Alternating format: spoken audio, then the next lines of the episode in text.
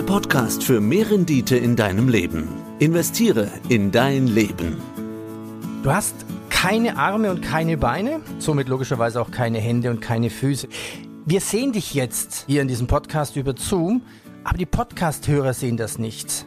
Das ist, glaube ich, eine ganz wichtige Aussage. Du bist ein Muntermacher, Speaker und sogenannter Technologiebotschafter. Wir begrüßen Janis McDavid. Grüße dich. Ja, Wahnsinn. Ich grüße euch. Ganz herzlichen Dank. Ich freue mich, dass ich hier in dem Podcast mit dabei sein kann. Ja, und ich grüße auch Wolfgang. Du bist Gastgeber. Es ist dein Podcast. Schöne Grüße nach Nürnberg. Hi. Ja, vielen Dank. Ich freue mich sehr, dass wir diesen Podcast gemeinsam haben können und freue mich, dass es jetzt losgeht. Ja, und aus dem Börsenratestudio grüßt Peter Heinrich. Servus. Der Podcast heißt Investiere in dein Leben. Und du musst in dein Leben investieren wie kein anderer. Aber trotzdem bist du ein Vorbild. Janis, dürfen wir dich alles fragen? Hauptsache, wir machen keine Witze über deine Frisur? ja, genau. Ich habe mir heute extra eine Basecap aufgezogen. Insofern ist es mit den Frisurwitzen jetzt sozusagen äh, schon direkt unterbunden. Aber ja, ansonsten sehr gerne. Ihr dürft mich äh, sehr gerne alles fragen. Okay. Keine Hände, keine Füße, keine Arme, keine Beine. Du hast gesagt, du hast einen Abperleffekt. Wie geht das?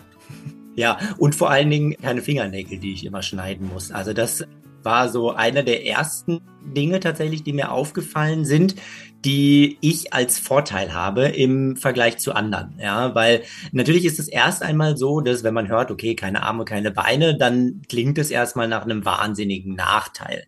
Und ich meine, machen wir uns nichts vor, natürlich sind da einige Nachteile mit verbunden. Aber ich glaube, es ist bei weitem nicht so nachteilig sozusagen, wie das jetzt vielleicht für die Hörer und Hörerinnen, die mich jetzt auch so zum ersten Mal hören, wie das vielleicht wirken mag. Und das ist für mich so ein bisschen so dieser Punkt, warum ich immer sage, okay, so ein bisschen perlt es an mir ab, weil ich immer sage, im Grunde genommen ist das erst einmal objektiv betrachtet eine nüchterne Angelegenheit, keine Arme und keine Beine. Die Bewertung kommt ja dann erst im zweiten Schritt. Und die Bewertung, die nehme ich ja selbst vor. Was will ich damit also sagen? Ich will damit sagen, im Grunde genommen ist es eigentlich fast ein bisschen egal, welchen Schicksalsschlag in Anführungsstrichen wir erleben oder mit welchen Merkmalen wir auf die Welt kommen, welche Merkmale uns so auszeichnen, das ist an sich gar nicht das Problem. Also das Problem ist nicht, keine Arme und Beine zu haben. Zu einem wirklichen Problem wird es ja dann erst, wenn ich es in einer falschen Art und Weise, will ich mal sagen, für mich definiere und damit umgehe. Und da kann man jetzt natürlich auf diese Tatsache keine Arme, keine Beine, kann man aus zwei Extrempositionen drauf gucken. Die eine Extremposition ist, um Gottes Willen, der Arme, der kann ja dies nicht, das nicht, jenes nicht. Oder wenn ich selber drauf gucke, um Gottes Willen, du hast keine Arme und Beine, du wirst nie irgendwie dieses oder jenes erreichen, du wirst nie Freunde finden, du wirst beruflich nie erfolgreich sein können, weil dazu braucht man Arme und Beine. Oder man guckt eben aus der anderen Extremposition drauf und natürlich alles dazwischen auch, aber die andere Extremposition ist eben zu sagen, okay, voll geil, voll cool, du hast einen Körper, der ist einzigartig und jetzt gucke ich mal, was lässt sich mit diesem Körper alles anstellen. Die Frage nach dem Warum musst du wahrscheinlich schon tausendfach beantworten. Warum hast du keine? Du bist jetzt 91 geboren, glaube ich. Was man sofort denkt, der Kontergan-Skandal, der ist ja schon ewig hier, in den 60er Jahren. Warum ist es dir passiert? Genau, Kontergan kann man eigentlich ausschließen, aber einen wirklichen Grund dafür habe ich tatsächlich nicht es gibt verschiedene Vermutungen, die, die ich und die, die wir sozusagen, also meine Eltern und ich, so haben, aber wir haben das nie wirklich abschließend aufklären lassen. Und für mich ist es ehrlich gesagt dann auch irgendwann sehr schnell ziemlich egal gewesen, weil das ein bisschen für mich auch eben wieder mit dieser Frage zusammenhängt, welche Perspektive nehme ich ein? Also, um jetzt mal sozusagen äh, meine Lieblingsfrage zu stellen, die Lieblingsfrage in meinem Leben lautet immer, was bringt es mir? Was bringt mir dieses oder jenes zu tun? Ja, also habe ich davon irgendetwas? Wenn, wenn jetzt hier euer Podcast ja auch heißt, investiere in dein Leben, dann, dann passt die Frage ja eigentlich hervorragend. Ja, was bringt es mir, dieses oder jenes zu tun? Und die Frage, was bringt es mir zu wissen, warum ich keine Arme und Beine habe, da habe ich keine Antwort drauf gefunden. Und insofern habe ich diese Frage dann auch für mich sehr schnell abgehakt, habe sehr schnell abgehakt sozusagen, dass, dass mich das nicht weiter interessiert, weil das eben auch dieser Blick zurück ist. Ja, und dieser Blick zurück, der kann unter verschiedenen Gesichtspunkten auch wiederum ein Stück weit gefährlich für mich werden. Denn womöglich kann es natürlich passieren, das ist mir durchaus klar. Ich könnte ja bei dieser Frage, warum habe ich keine Arme und Beine, einen Schuldigen finden. Und ich bin jemand, ich bin mir nicht sicher, ob das für mein aktuelles Leben oder auch für mein, mein Zukunft, meine Zukunft sozusagen, ob das so hilfreich ist, einen Schuldigen dafür benennen zu können, sondern ich glaube, dass wesentlich mehr Frieden in die Situation einkehrt, dadurch, dass man es eben nicht erklären kann, dadurch, dass man keinen Schuldigen findet und dadurch, dass ich eben hingehe und sage, okay, ich richte meinen Blick nach vorne, ich richte meinen Blick auf das, was jetzt im Leben wirklich zählt. Das heißt, du lebst viel mehr im Jetzt, im Hier und Jetzt und in deiner Zukunft. Mir ist es schon häufiger so gegangen, dass ich in Situationen war, wo ich mich gefühlt habe, als wenn es mir den Boden unter den Füßen wegzieht. Mhm. Also Menschen, die aus meinem Leben geschieden sind, die sich von mir getrennt haben oder berufliche Situationen, die sich von heute auf morgen umgekehrt haben. Und da hat es mir halt immer geholfen, den Blick nach vorne zu richten und mhm. zu sagen, wo will ich hin und wie werde ich mit diesen Schicksalsschlägen, sage ich mal, fertig. Und ich habe mir dann die Frage gestellt, wo bekommst du denn eigentlich deine Motivation her, um diesen Weg in die Zukunft zu gehen? Beziehungsweise noch anders gefragt, wie hast du denn eigentlich deinen Weg gefunden? Ich würde die Frage jetzt nicht mit pauschal mit Ja beantworten, dass ich immer nur nach vorne schaue sozusagen und immer nur im Moment lebe, weil auch ich bin jemand, der durchaus sozusagen auch mal mit, mit kleineren Schicksalsschlägen äh, hadert und, und durchaus auch mal in so eine negative Gedankenspirale reinkommen kann. Um Gottes Willen, warum musste dir das jetzt passieren? Um Gottes Willen, warum werden irgendwie auch deine Augen schlechter? Und also so diese, diese Dinge, die, die zeichnen mich natürlich auch aus. Also auch bei mir ist nicht alles Friede, Freude, Eierkuchen und ich bin auch nicht jeden Tag motiviert. Ja, aber ich glaube, dass das eine stetige Übung ist. Und das war für mich in meinem Leben somit das wichtigste Training. Also wenn ich jetzt die Frage beantworten soll, was ist sozusagen das Wichtigste, was ich in meinem Leben gelernt habe, dann ist es eben darauf zu achten, wohin ich gucke. Also mir meiner eigenen Gedanken sehr bewusst zu werden. Ja, wenn, wenn meine Gedanken wieder in irgendeine so Negativspirale abdriften, dann eben in die Metaebene zu gehen und mir quasi von oben meine Gedanken anzuschauen und meine Gedanken dann auch ein Stück weit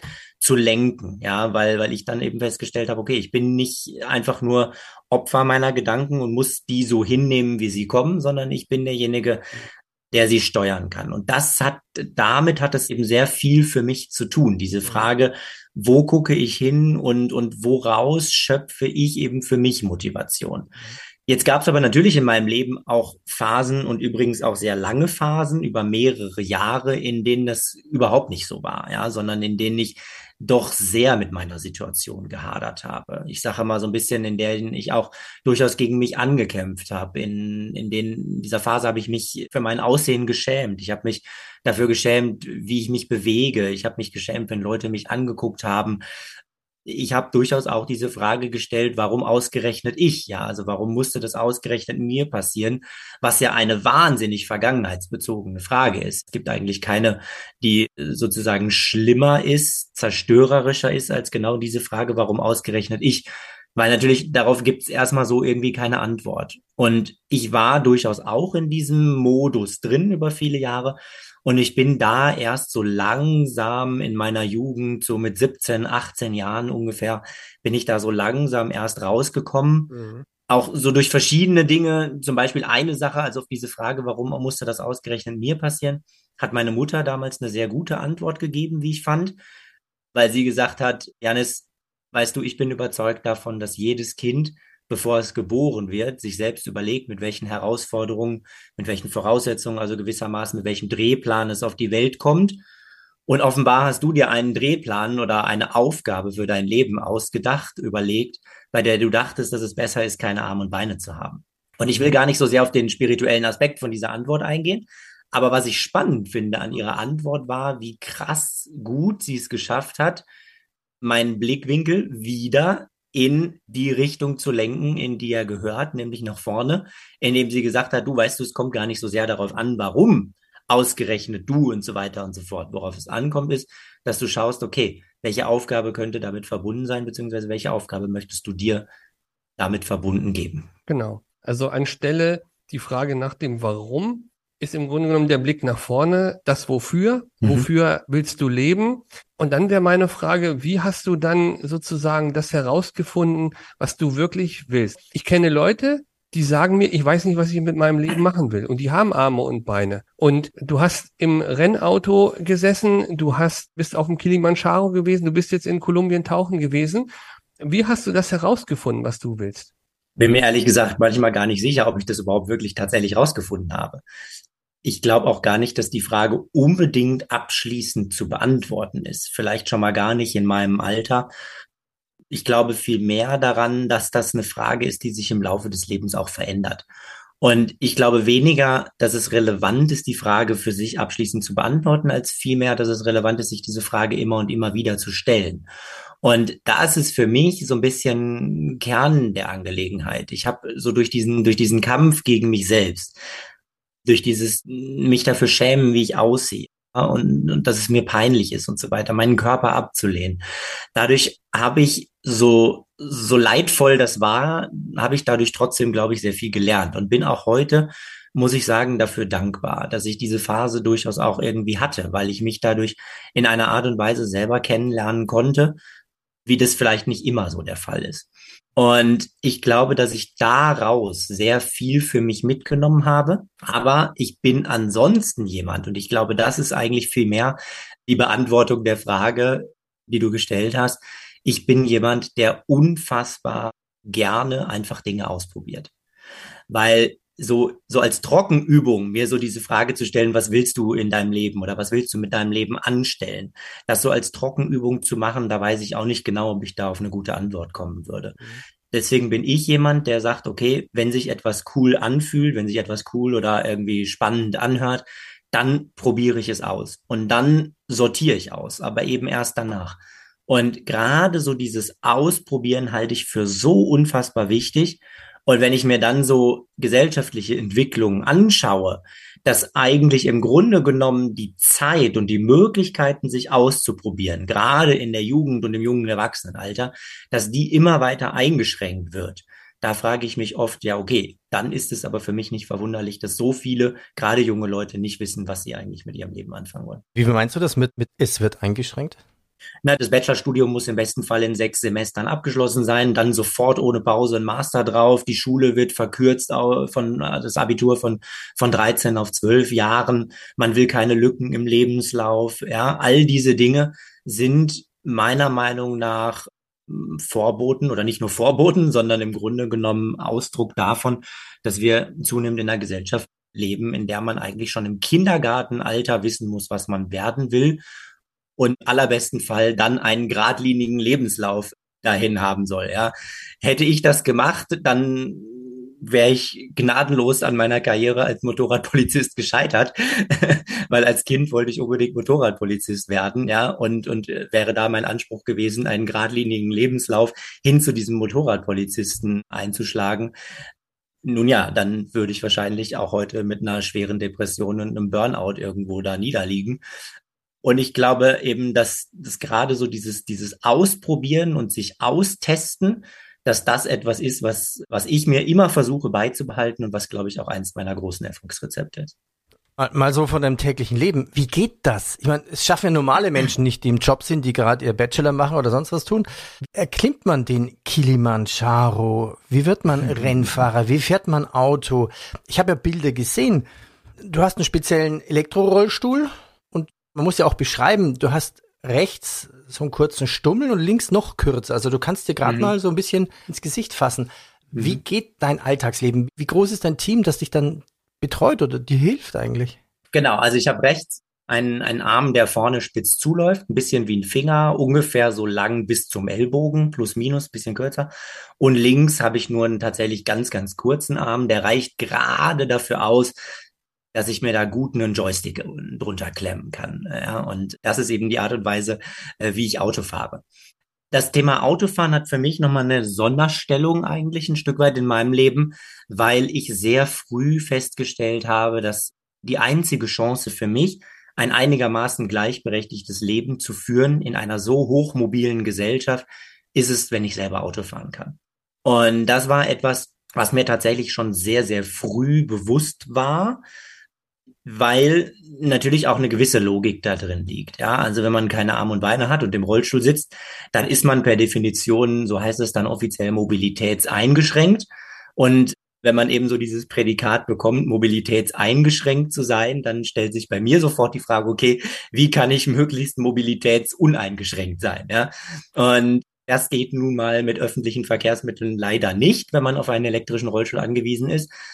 Deswegen ist die einzige Chance, die man da eigentlich hat, ist sozusagen das eigene Auto. Das war für mich immer, immer ganz klar. Insofern hat das auch immer in meinem Leben eine ziemliche Priorität gehabt. Also so diese, dieser Weg zum eigenen Auto, also dieser Kampf auch zum eigenen Auto, dieser Kampf zum Führerschein, ja, dieser Kampf um staatliche Unterstützung, damit der, der Umbau von diesem Auto finanziert werden kann. Weil wir sprechen da ungefähr davon, dass das Auto durch den Umbau allein doppelt so teuer wird. Ja, also von einem Neuwagenpreis dann nochmal das, das gleiche nochmal obendrauf. Das war natürlich alles ein Kampf, der hat eine ziemliche Priorität. Und dankbar dafür, weil ich glaube, das ist mein, also das, das ist mein strategisch bester Vorteil, den ich habe, ja, dass ich eigenständig Auto fahren kann, weil das unfassbar viel, gerade auch durch den Beruf natürlich, den ich, den ich habe als als Speaker, muss ich immer überall durch die ganze Republik und durch die ganze Welt reisen. Und da hilft mir mein Auto ungemein. Und mein Auto hilft mir auch ungemein, was meine Selbstständigkeit angeht. Das heißt, um nochmal auf die Frage zurückzukommen, wie, wie organisiert man so, so ein Leben wie, wie das von mir? Das ist im Grunde genommen so, dass, dass das am Ende des Tages eigentlich sehr viel Planung bedeutet und also Planung und Organisation. Also am Ende des Tages ist es eine Frage der richtigen Organisation, also der richtigen Menschen, auf die ich zugreifen kann. Ich möchte mal so, ich möchte mal so formulieren, ich brauche eigentlich immer Leute um mich herum, die gewissermaßen einen Rahmen halten und innerhalb dieses Rahmens kann ich mich dann aber relativ frei und unabhängig bewegen. Und das ist so ein bisschen dadurch, und da wird es jetzt schwierig, weil nach außen hin wirke ich unfassbar unabhängig, weil ich durchaus mal auch alleine dann mit dem Auto wohin fahre und auch mal eine Nacht alleine im Hotel übernachten kann und so weiter und so fort. Das funktioniert aber nur, weil mir vorher Menschen geholfen haben, äh, im Badezimmer zum Beispiel beim Duschen, beim Kofferpacken, die Koffer ins Auto zu räumen und so weiter und so fort. Das ist also der Rahmen, der muss aufgebaut sein und dann kann ich mich relativ autonom bewegen. Das finde ich sehr spannend.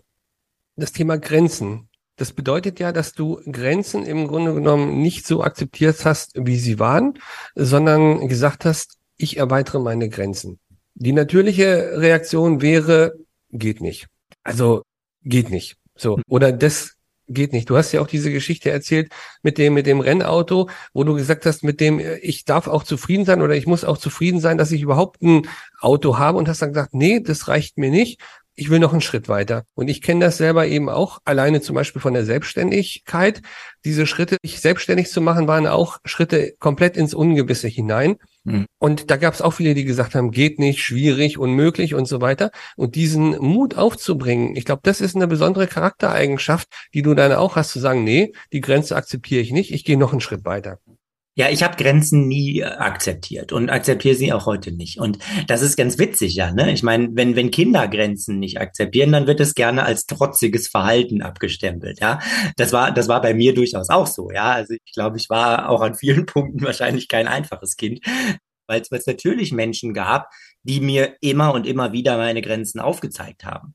Und das ist natürlich ein sehr zweischneidiges Schwert, ja, weil hätte ich jetzt den Wunsch, Motorradpolizist zu werden, noch bis in meine Jugend weiterverfolgt, dann wäre es natürlich irgendwann schon hilfreich gewesen, Menschen zu haben, die mir gesagt hätten, Janis, also vielleicht guckst du noch mal, ob es auch was anderes gibt, was dich fasziniert, ja.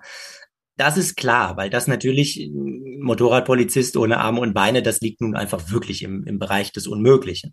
Aber auf der anderen Seite war ich oft erstaunt, wie sehr eine Motivation da ist, mich beziehungsweise meine Möglichkeiten klein zu halten und auch klein zu reden. Und das, das fand ich spannend, weil, weil so viele Menschen immer irgendwie so getan haben, als wüssten sie ganz genau, wo meine Grenzen sind. Also was ich alles im Leben nicht kann, vor allen Dingen, ja. Also ich könnte ein Buch darüber schreiben, was ich, was mir Menschen gesagt haben, was ich in meinem Leben nicht kann. Das wäre kein Problem. Ich könnte mich heute hinsetzen, das Buch wäre wahrscheinlich in fünf Tagen runtergeschrieben, ja. Nur interessiert es halt niemanden, ja. Und insofern schreibe ich es auch nicht und, und frage mich dann aber gleichzeitig auch, warum muss ich, musste ich mir das eigentlich anhören? Und ich glaube, durch dieses durch dieses Verhalten oder diese Fähigkeit, die ich dadurch trainiert habe, hat sich bei mir eine unfassbare Motivation eben angesammelt, Grenzen zu sprengen. Und tatsächlich ist das für mich auch ein Punkt, aus dem ich für meinen Alltag oder überhaupt für mein Leben unfassbar viel Motivation rausziehe.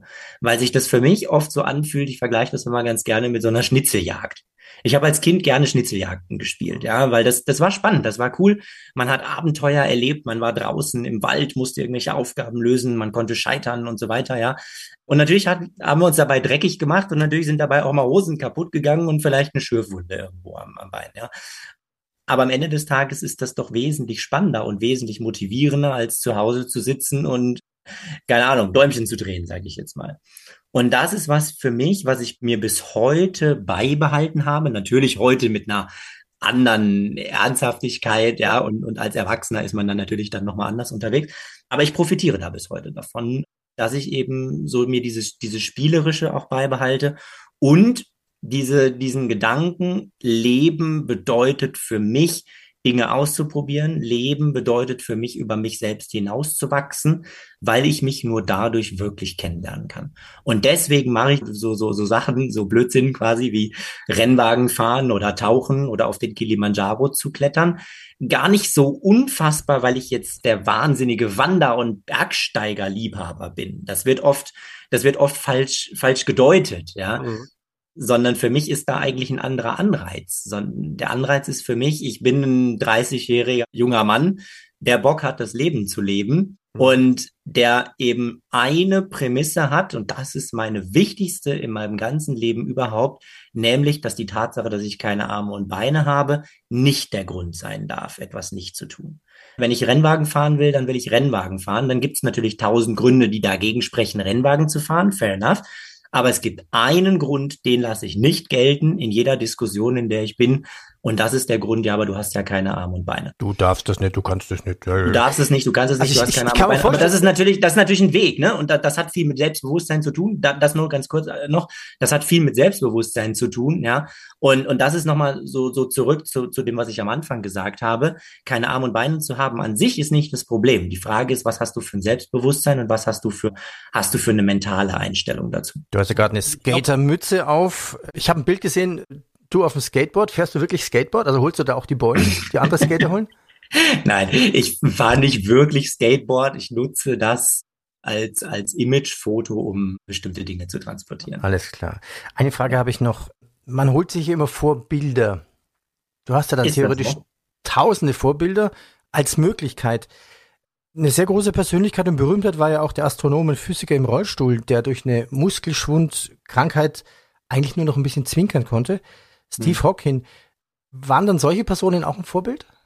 Ich tue mich immer tatsächlich schwer. Wahrscheinlich bin ich einer der wenigen. Äh, ich tue mich immer schwer mit dem, mit dem Begriff Vorbild. Weil du gerade gesagt hast, man sucht sich immer Vorbilder. Ich glaube, ich gehöre zu den wenigen, die das Thema Vorbilder äh, gar nicht so relevant hat. Also für mich war das gar nie in meinem Leben so relevant, Vorbilder zu haben. Vielleicht, vielleicht kommt es ein Stück weit daher, dass ich sowieso nie Dinge durch Abgucken lernen konnte. Ja, normalerweise guckt man ja Dinge ab und lernt dadurch. Das funktioniert ja bei mir nicht. Ich kann nicht, konnte nicht bei meinen Eltern abgucken, wie sie Treppen steigen und dann Treppen steigen, sondern ich musste für mich immer einen eigenen Weg suchen. Und ich glaube, das ist etwas, was mich bis heute auch tatsächlich prägt, weswegen es mir unfassbar schwer fällt zu sagen, was für Vorbilder ich habe. Stephen Hawkings war es tatsächlich nicht. Auch deshalb nicht. Und das mag jetzt ein bisschen komisch und vielleicht auch, auch merkwürdig klingen, wenn ich da sage, aber auch deshalb nicht, weil er eine Behinderung hatte. Ich habe sehr, sehr oft im Leben und sehr schnell auch sozusagen den Kontakt zu anderen Menschen mit Behinderung ein Stück weit abgelehnt. Ich hatte keine Freunde in der, in der Schulzeit mit Behinderung. Alle meine Freunde hatten, hatten in dem Sinne keine Behinderung in Anführungsstrichen.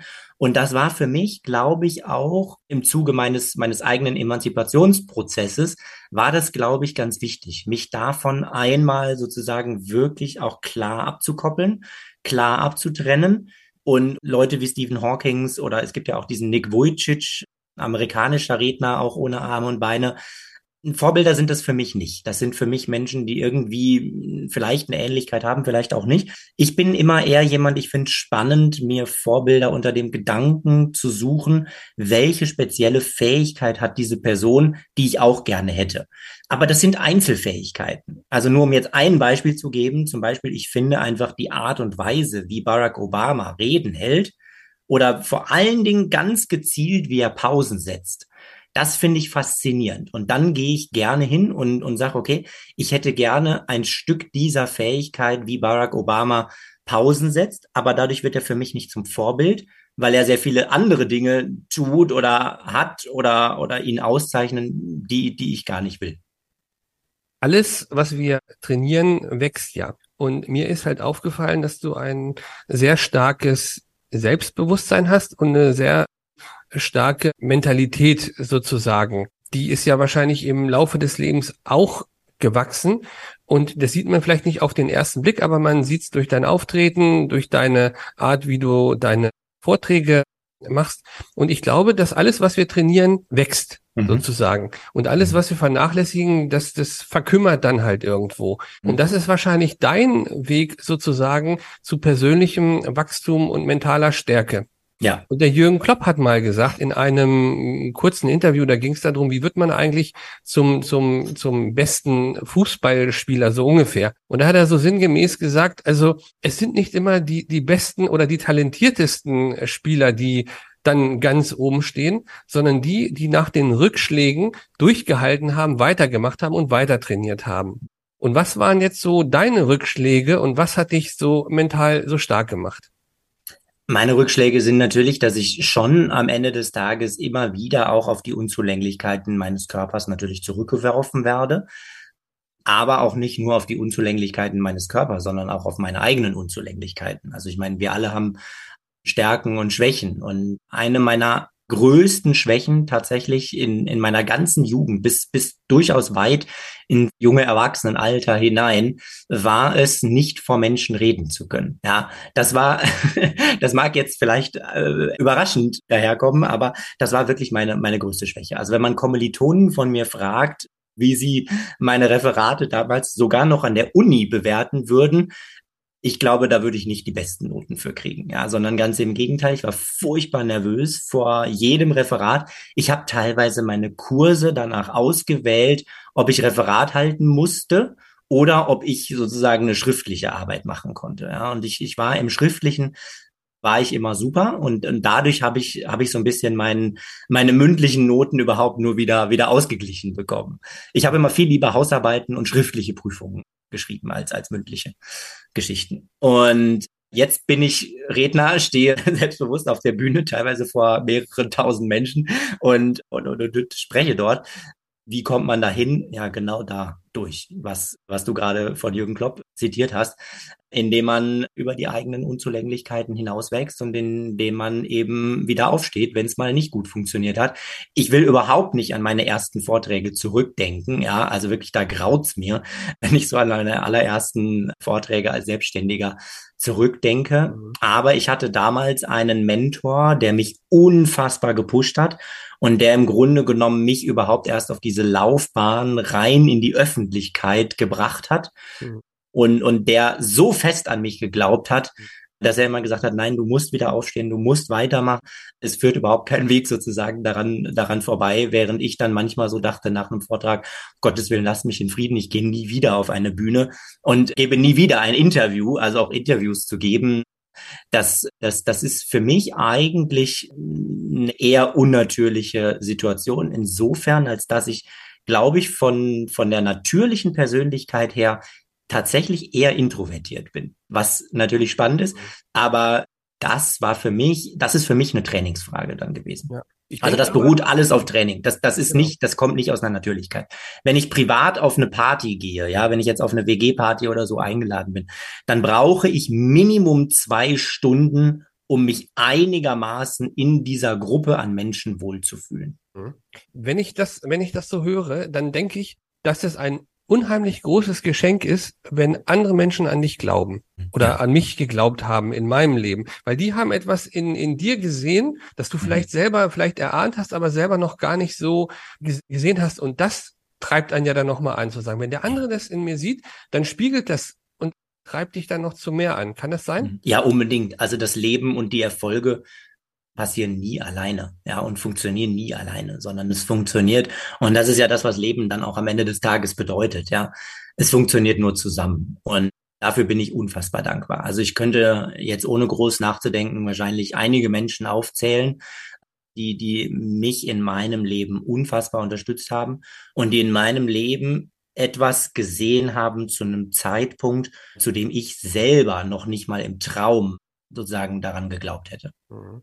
Eine Frage, die ist vielleicht ein bisschen schwieriger. Ich habe bei mir selbst festgestellt, durch Nachdenken oder durch Beschäftigung mit mir selbst irgendwann, dass bestimmte Dinge in meinem Leben, der Wunsch nach Perfektion, der Wunsch nach mehr Leistung, im Grunde genommen einer Sehnsucht entsprungen sind, geliebt zu werden, sozusagen. Und ich habe dann gemerkt, eigentlich, klar, wir wollen alle geliebt werden.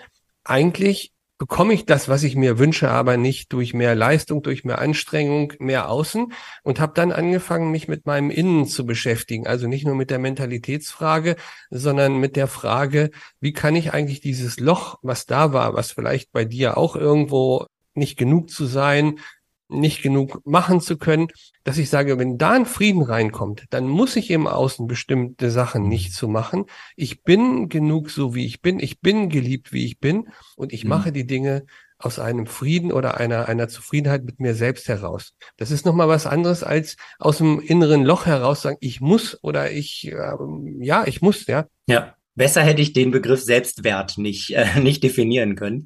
Das war im Grunde genommen jetzt die perfekte Definition dafür. Und das ist für mich so ein bisschen so dieser Unterschied zwischen dem, der ich bin und dem, was ich tue. Und wir vermischen das gerne. Wie, wie du gesagt hast, ne? weil wir das Gefühl haben, durch mehr Leistung werden wir mehr geliebt, ja, durch, durch mehr Anstrengung, durch mehr Perfektion, durch mehr Lob, durch was auch immer. Aber im Gegenteiligen auch sozusagen wenn ich, wenn mir etwas nicht passiert ist, dann verurteile ich gerne mich selbst. Mhm. Und das war für mich irgendwann auch so eine Erkenntnis, wo ich gedacht habe, okay, nein, ich muss im Grunde genommen trennen zwischen dem, der ich bin, sorry, zwischen dem, der ich bin und dem, was ich tue. Und das ist nicht ganz einfach, aber ich, ich will ein Beispiel geben. Für mich, für mich war das eben eine sehr interessante Erkenntnis. Ich hatte mal ein Fernsehinterview, ist jetzt auch egal welches es war, bei dem war ich mit mir selber sehr unzufrieden. Und dann war ich später wieder im Hotel, saß alleine in meinem Hotelzimmer und fing so an, an mir selbst rumzukritisieren. Wie man das ja dann so macht. Dann guckt man sich das nochmal an, dann guckt man sich seine Performance an. Dann läuft es auch vielleicht gerade nochmal auf dem Fernsehbildschirm, dann kann man sich es nochmal direkt angucken. Und dann fängt man so an, so an sich rumzumäkeln. Und das war irgendwann so der Punkt dann für mich zu sagen, okay, stopp jetzt mal. Moment. Was bemäkelst du jetzt eigentlich? Dich oder das, was du getan hast. Und das mag vielleicht ein spitzfindiger Unterschied sein. Aber egal, was ich tue, wenn, egal, was mir sozusagen schief geht, ich muss versuchen, dass das nicht an meinem Selbstwertgefühl kratzt, sondern dass ich immer sage, okay, ich bin am Ende immer noch Janis McDavid, ich bin ich und womöglich habe ich eine Aufgabe, die mir gegeben wurde, nämlich ein gutes Fernsehinterview abzuliefern. Womöglich habe ich diese Aufgabe nicht zur vollsten Zufriedenheit sozusagen erfüllt, aber dadurch bin nicht ich schlecht, sondern womöglich war vielleicht an diesem Tag nur das, was ich getan habe, schlecht. Das ist eine ganz wichtige Unterscheidung. Genau. Und, und ich wünsche dir, dass du diese Dinge, deine Erfahrungen und das, was du so hast, an andere Menschen weitergeben kannst. Das eine ist natürlich immer die Menge, die großen Vorträge und die Öffentlichkeit. Und das andere sind ganz konkret Menschen, die vielleicht auch andere Handicaps haben als du. Vielleicht ein schwaches Selbstwertgefühl, schwaches Selbstbewusstsein. Und ich wünsche dir, dass du das an die Menschen weitergeben kannst, die dir aufs Herz oder die dir am Herzen liegen, wo du sagst, und wenn es nur eine einzige Person ist, wo du sagst, wie kann ich aufbauen und freue mich daran, wie der Mensch sich dann entwickelt. Das ist für mich die Motivation für jeden Vortrag. Ich habe nicht die Motivation, dass allen mein Vortrag gefällt. Ich meine, das ist auch unrealistisch. Wenn da 500 Leute sitzen, dann kann ich das im Zweifel nicht erreichen, dass 500 Leute wahnsinnig von meinem Vortrag begeistert sind. Aber das ist gar nicht mein Anspruch, sondern mein Anspruch ist, genau wie du sagst, womöglich das Leben einer einzigen Person in einem bestimmten Punkt zu verändern nämlich vielleicht dieser einen Person mehr Selbstbewusstsein, mehr Bewusstsein für den eigenen Selbstwert oder was auch immer zu geben. Genau. Sag mal, wie finanzierst du das Ganze eigentlich? Gut, du wirst Sponsoren haben, du hast Vorträge. Kommst du gut durchs Leben? Das Motto des Podcasts heißt ja, investiere in dein Leben. Und Wolfgang hat ja eine Vermögensverwaltung, also Credo Vermögensverwaltung in, in Nürnberg. Wie magst du das mit deinen Finanzanlagen? Entscheidest du hier selbst? Kannst du das selber tun? Hast du das Wissen dazu? Hm. So viele Fragen auf einmal. also zunächst mal, ja, ich kann äh, von meinen Vorträgen mittlerweile leben, weil meine Vorträge äh, mittlerweile ein, ein Level auch erreicht haben, wo das äh, gut funktioniert. Das ist so die, die eine Seite. Ansonsten habe ich aber natürlich, wie du schon sagst, auch Sponsoren. Also ich kann mir keinen schnittigen Sportwagen, Rennwagen leisten, um damit auf dem Hockenheimring meine, meine Runden zu fahren, sondern diese Projekte, die laufen über, über klassische Markenbotschaftervereinbarungen und Kooperationen. Und dann kommt natürlich noch dazu, und das darf man auch nicht vergessen, gibt es natürlich für die sogenannten behinderungsbedingten Mehraufwände, gibt es natürlich staatliche Unterstützung, ja, seien es die Krankenkassen oder, oder das Inklusionsamt oder was auch immer, die dann so Sachen wie Rollstuhl, Badezimmerumbau, Autoumbau und hast du nicht gesehen, entsprechend finanzieren. Aber natürlich, meine Urlaube finanzieren die nicht. Das ist klar und das ist auch richtig so. Äh, was sozusagen jetzt Vermögen und so weiter und so fort angeht, kommen wir in ein bisschen in eine schwierige äh, Frage rein, weil wir zwar in Deutschland die Situation so haben, dass man in der Theorie durch die Gesetze, die es gibt, sehr viel staatliche Unterstützung bekommen kann. Ich sage das jetzt sehr bewusst im Konjunktiv, weil das natürlich in der Praxis alles nochmal anders aussieht. Aber das größte Problem dabei meiner Meinung nach ist, dass es eben eine Einkommens- und Vermögensgrenze gibt, die man nicht überschreiten darf. Das heißt, sobald ich in irgendeiner Art und Weise staatliche Leistungen bekomme, wie zum Beispiel persönliche Assistenz. Ja, also ich habe Assistenzkräfte, die mir bei unterschiedlichen Dingen helfen. Die werden bezahlt. Die müssen bezahlt werden, ist klar. Auch mein Autoumbau muss bezahlt werden. Und dann führt das dazu, ich will jetzt mal nur auf das Vermögen eingehen, sonst wird es zu kompliziert, aber dann führt es dazu ganz schlicht und einfach gesagt, mehr als 60.000 Vermögen auf dem Konto darf nicht sein. Ja, bei 60.000 ist Schluss. Das mag jetzt, und das ist das perfide an der Situation, weil das natürlich für viele Menschen erstmal nach sehr viel Geld sich anhört. Ja, 60.000 Euro zu haben, muss, muss der erstmal hinkommen. Ja, ich glaube, so für den, für die allermeisten ist das, ist das eine Größenordnung, die man gar nicht erreichen kann. Jetzt muss man allerdings dazu sagen, dass bei mir die Sondersituation dazu kommt, dass ich selbstständig bin. Und bei Selbstständigen gibt es keine Trennung zwischen Privat- und Geschäftsvermögen. Das heißt, das Vermögen ist mein Vermögen. Alles. Egal, ob es auf dem Geschäftskonto liegt oder nicht, es wird alles angerechnet. Und ich meine, das muss ich euch nicht sagen im Zweifel, ja. Mhm. Aber es gibt durchaus Situationen, in denen ich offene Forderungen habe, wenn ich die mal alle zusammenrechne, in Höhe von 30, 40.000 Euro weil das Finanzamt noch nicht abgebucht hat, weil mir mein Geschäftspartner oder, oder mein Lieferant noch keine Rechnung gestellt hat, ja, weil die Krankenkasse die Beiträge erhöhen will und so weiter und so weiter und so weiter. Das heißt, 40.000 können einfach auch gut und gerne schon mal weg sein. So, was ich damit sagen will, ist, Vermögensaufbau ist unter diesen Gesichtspunkten extrem schwierig, weil es sehr, sehr, sehr enge Grenzen nur gibt an Vermögen, was davon freigesprochen ist. Also zum Beispiel jetzt einfach auf die Idee zu kommen, was ja viele dann gerne machen, ne, sich irgendwie äh, irgendwo eine lukrative Wohnung zu, zu kaufen und, und die dann weiter zu vermieten, um dadurch dann zum Beispiel Mieteinnahmen zu haben, passives Einkommen etc. Das funktioniert nicht, weil das schlicht und ergreifend, ich darf keine eigene, ich darf keine Wohnung haben, außer ich bewohne sie selbst, also nur sozusagen Wohneigentum. Das ist erlaubt, aber ich komme schlicht und ergreifend nicht hin, weil dass die einzige Möglichkeit sozusagen ein äh, Wohneigentum das, zu erwerben wäre über eine Finanzierung, über ein Darlehen. Ja. Alles andere funktioniert nicht. Also so ganz normal irgendwie jetzt zu denken, okay, ich spare mal was an. Ja, da ist bei 60.000 Euro Schluss. Das heißt, du wirst eigentlich für deinen Erfolg bestraft, wenn man das so sieht? Das heißt, also du, du, du, müsstest, du müsstest noch einen Glücksfall haben, so nach dem Motto, ich habe ich einen Millionen-Bestseller als Buch und dann, dann ist ja. auch gut, ne? So nach dem Motto. Genau, der, du musst einmal den Sprung schaffen. Das ist das Problem. Also wenn ich jetzt einen großen Sprung schaffe, durch eine Erbschaft oder durch, keine Ahnung, einen Millionen-Bestseller oder was auch immer, dann ist kein Problem. Ja, dann kann ich natürlich einfach hingehen und sagen, okay, ich brauche alle Unterstützung nicht mehr. Ja, und, und ich finanziere alles selbst. Wenn ich mir das erlauben kann mit einem Millionenvermögen, dann ist das ja auch in Ordnung. Nur du kommst halt nicht hin. Ne? Du, du, du, du kriegst es gar nicht hin, diesen, diesen Sprung zu schaffen, weil du ja dann immer, sobald du über 60.000 Euro hast, jeder Euro wird eben eingezogen. Und das Gleiche gilt ähnlich, ein bisschen anders, aber eben auch beim Einkommen. Das heißt, selbst wenn ich jetzt dann ein, ein Jahresnettoeinkommen von x tausend Euro habe, dann wird eben auch davon etwas eingezogen. Also man kann im Grunde genommen sagen, um es jetzt mal zu vereinfachen, es ist wie eine doppelte Steuerbelastung. Also das Finanzamt zieht eine Steuer von mir ein und das Inklusionsamt zieht auch nochmal eine Steuer ein, so dass ich auf ungefähr, ich habe das mal ausgerechnet, auf eine, eine Belastung komme bei, bei meinem aktuellen Einkommen von 60, 70 Prozent. Mit Krankenkassenbeiträgen und so weiter noch dazu natürlich, aber genau. Bei Krankenkassenbeiträgen, das ist das nächste Problem. Eine private Krankenversicherung nimmt mich nicht. Das heißt, ich muss in die gesetzliche einzahlen und was das bedeutet an, an Beiträgen, das kann man nachlesen oder das wissen man auch im Zweifel. Hm. Ja, kann ich mir, kann ich mir gut vorstellen. Ja, dann sage ich herzlichen Dank. Ich glaube, ja, vielen Dank. Ist dir eigentlich bewusst, wie viel, du sagst ja selber, du bist Mutmacher, aber für wie viele Menschen du ein Vorbild bist? Jeder, der irgendwie ein kleines Problem hat, der muss doch den Mund halten, wenn er mit dir spricht.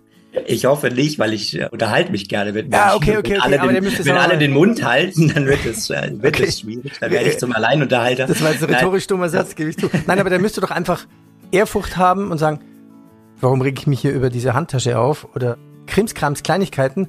Du schaffst das Leben, meisterst das Leben perfekt und das ist doch wirklich ein Vorbild. Also ich sage mal so, ich freue mich immer riesig, wenn Menschen etwas mitnehmen durch meine Arbeit, durch meine Vorträge oder auch wenn sie etwas mitnehmen, dadurch, dass sie jetzt hier diesen Podcast zum Beispiel anhören oder mein Buch lesen. Dann freue ich mich immer wahnsinnig. Ich freue mich allerdings auch, wenn man nicht ganz so ehrfurchtsvoll vor mir ist. Weil am Ende des Tages sehe ich mich selber, glaube ich, und, und das ist so ein bisschen das Paradox meines Lebens oder die Paradoxie meines Lebens, dass ich mich selber, glaube ich, wesentlich normaler sehe und am Ende des Tages auch nur mit Wasser koche, als das vielleicht von außen erscheinen mag. Wolfgang, das heißt, wir können doch Witze über seine Frisur machen. Wunderbar. Ah, heute auf jeden Fall, weil heute ist meine Frisur gecrashed. okay. Ich danke dir auch ganz herzlich für das äh, Gespräch und auch für den Mut, den du anderen Menschen machst. Und ich denke auch, mir ist eben noch ein Gedanke gekommen mit den, mit den Ängsten. Ich glaube, wir, wir Menschen sind Menschen, weil wir eben auch Ängste haben, weil mhm. wir so gepolt sind, um die Gefahren zu erkennen in unserem Leben. Und ich finde es toll, wie du mit den Ängsten umgehst. Und auch darin können wir von dir lernen, uns bei Ängsten nicht von den Ängsten leiten lassen, sondern zu sagen, okay, wir gehen aber trotzdem weiter ins Ungewisse, ins Unbekannte, was wir nicht kennen und sie dennoch als Kompass zu verstehen, weil ganz ohne Ängste wird das Leben kopflos. Und was passiert, wenn man kopflos durchs Leben geht, das Absolut. wollen wir uns jetzt, wollen wir uns besser nicht vorstellen. Ja, wunderbar. ganz, ganz herzlichen Dank. Ich habe mich riesig gefreut, mit dabei sein zu können. Danke, ganz meinerseits. Wolfgang, Janis, danke euch. Servus. Vielen Dank. Abonniere den Podcast und bitte bewerte uns mit fünf Sternen. Wolfgang Jutz, der Podcast für mehr Rendite in deinem Leben.